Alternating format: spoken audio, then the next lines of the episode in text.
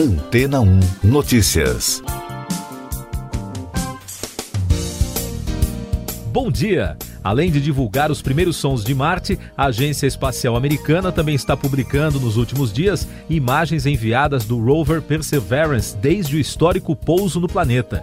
Por meio do equipamento chamado de Masscam Z, um par de câmeras coloridas com zoom, já foram enviadas aos pesquisadores 142 imagens do local onde a sonda pousou. A coleção de fotos em alta definição inclui a cratera de G0, um leito de lago seco de 3 bilhões e 900 milhões de anos, onde o rover deverá procurar por sinais de vida antiga nos próximos dois anos. Na imagem, também é possível ver a borda da cratera e a face do penhasco de um antigo delta de rio. O material enviado não é diferente de imagens compartilhadas anteriormente pelo rover Curiosity, mas o que chama a atenção desta vez é a qualidade das fotos. O Perseverance também enviou uma foto panorâmica usando novas câmeras de navegação que, na verdade, são como olhos de alta definição, enquanto ela compartilha a visão com uma equipe de cientistas e engenheiros na Terra como se fosse uma pessoa com pouco mais de 1,80m de altura. As câmeras estão separadas por 9 polegadas e meia para permitir a visão estéreo. Além do zoom, essas câmeras digitais HD podem focar para capturar vídeos, fazer imagens panorâmicas e em 3D, proporcionando aos pesquisadores a possibilidade de examinar de maneira inédita objetos em detalhes para criar o primeiro panorama de 360 graus da região. Esses recursos ajudarão a entender a história geológica dessa parte do planeta. E daqui a pouco você vai ouvir no podcast Antena ou Notícias. Brasil tem recorde de mortes diárias no pior momento da pandemia. OMS faz alerta sobre impacto da Covid longa. Pfizer e BioNTech testam terceira dose da vacina contra mutações do coronavírus o Brasil bateu o recorde de mortes por Covid-19 de quarta para quinta-feira, com 1.582 óbitos. Em casos confirmados, foram 67.878 diagnósticos. Ao menos 13 estados enfrentam UTIs lotadas, alta no número de mortes e de casos. Em entrevista, o ministro da Saúde, Eduardo Pazuello, disse que a transferência de pacientes entre estados será uma das estratégias para enfrentar o que ele chamou de nova fase da pandemia. O diretor europeu da Organização das Nações Unidas, Ren Klug, disse que a Covid longa deve ser uma prioridade clara para todas as autoridades sanitárias do mundo. Em entrevista coletiva na quinta-feira, ele lamentou que os sintomas de longa duração da doença enfrentem com frequência a incredulidade ou uma falta de compreensão. As farmacêuticas Pfizer e BioNTech iniciaram os testes de uma terceira dose da vacina contra a Covid-19. A estratégia é reforçar a eficácia do imunizante contra as novas mutações do SARS-CoV-2. A primeira fase do estudo incluirá a aplicação da terceira dose em até 144 pessoas que receberam as duas doses anteriores entre 6 a 12 meses no teste de segurança. Essas e outras notícias você ouve aqui na Antena 1. Oferecimento Água Rocha Branca. Eu sou João Carlos Santana e você está ouvindo o podcast Antena ou Notícias. Dados da Universidade Americana Johns Hopkins apontaram na quinta-feira que mais de 2 milhões e meio de pessoas em todo o mundo morreram devido ao coronavírus. Os Estados Unidos continuam na liderança, com o maior número de mortes, seguidos por Brasil, México, Índia e Reino Unido. São Paulo antecipa a imunização para mais de 140 mil idosos.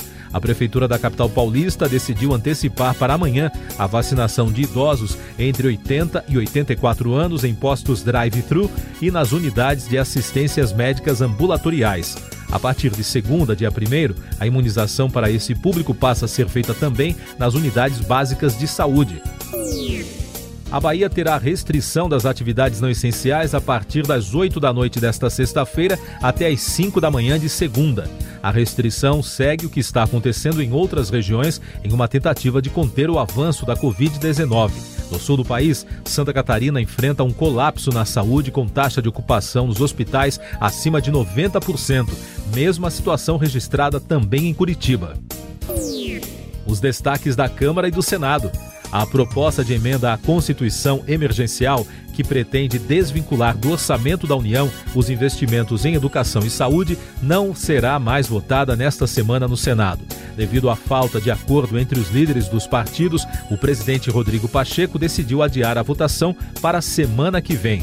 De acordo com a Constituição, os estados e os municípios devem destinar 25% da receita em educação. Em relação à saúde, são 12% da receita dos estados e 15% dos municípios. No caso do governo federal, o piso de gastos nas duas áreas não pode diminuir e deve ser corrigido pela inflação do ano anterior.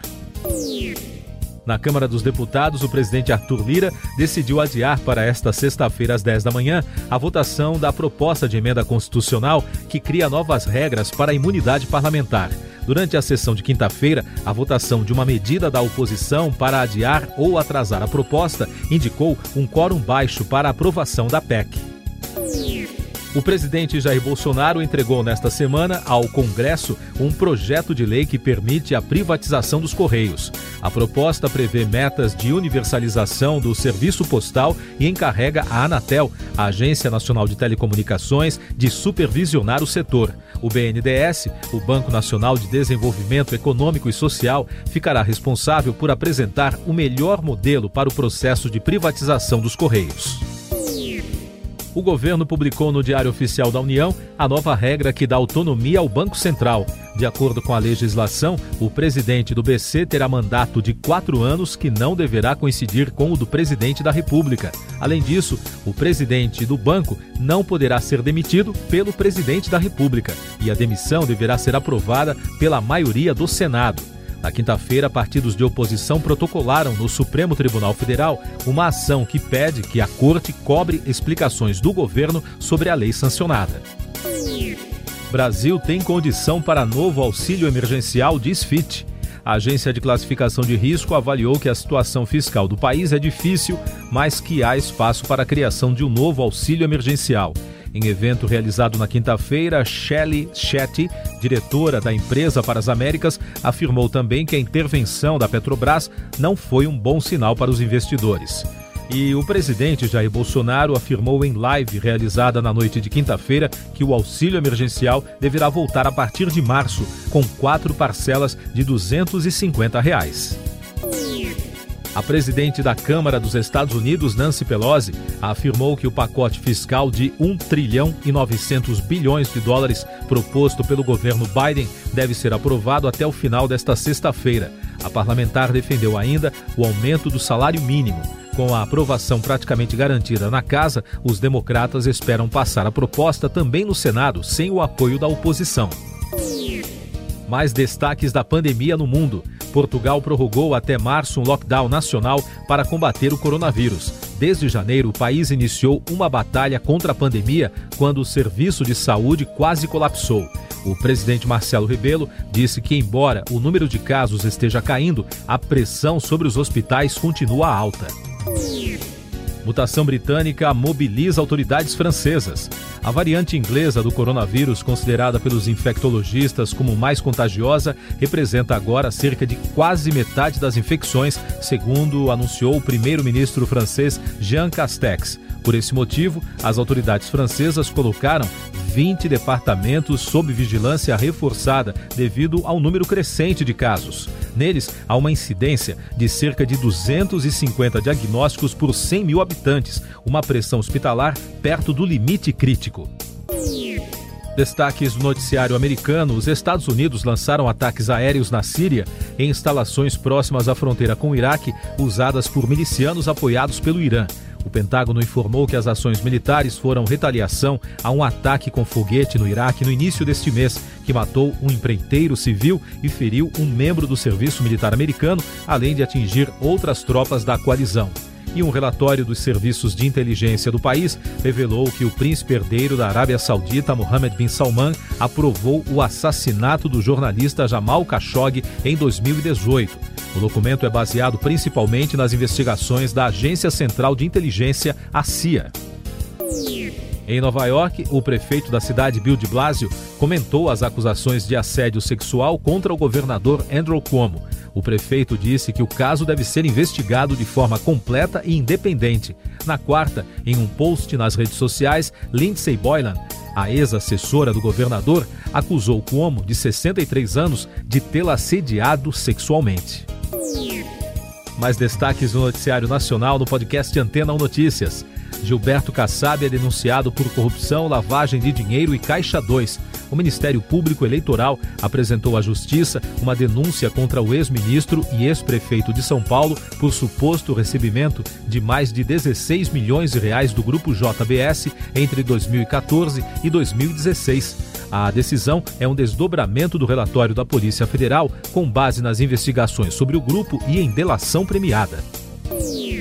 O presidente do Instituto Nacional de Estudos e Pesquisas Educacionais, Anísio Teixeira, o INEP, Alexandre Ribeiro Ferreira, foi exonerado de acordo com portaria publicada nesta sexta-feira no Diário Oficial da União. A autarquia federal é vinculada ao Ministério da Educação, responsável pelo Enem e pelo ENAD. O chefe de gabinete da presidência do órgão, Marcelo Silva Pontes, também foi exonerado. A Associação dos Centros de Defesa da Criança e do Adolescente entrou com ações na vara da infância e da juventude do Distrito Federal contra empresas de jogos online. A associação afirma que as companhias utilizam a prática conhecida como loot box e cobra uma indenização mínima de um bilhão e meio de reais para cada uma das 13 empresas processadas, entre outras penalidades. Cidade brasileira é escolhida para sediar maior evento espacial do mundo. São José dos Campos, no interior de São Paulo, foi escolhida pela Universidade Espacial Internacional para sediar o Space Studies Program. O evento, previsto para 2023, terá a duração de dois meses e contará com painéis de astronautas, palestras, competições de robôs, lançamento de foguetes, além de outras atividades. A agência de notícias Reuters informou que o Google mudará os procedimentos para revisar o trabalho em inteligência artificial dos cientistas da empresa.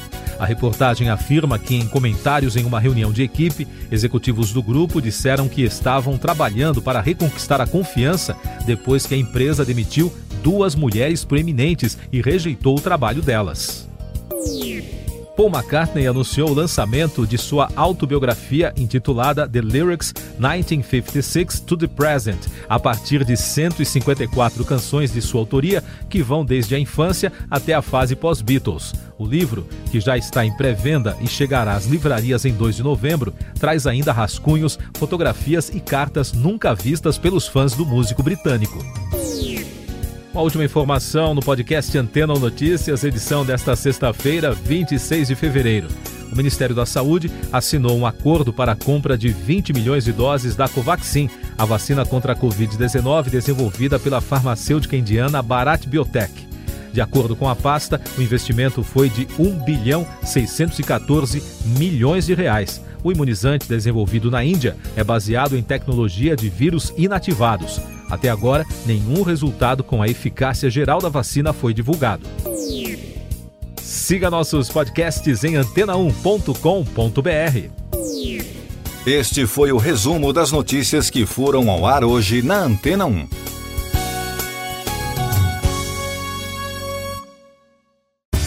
Depois de tanto conteúdo legal, que tal se hidratar com água rocha branca?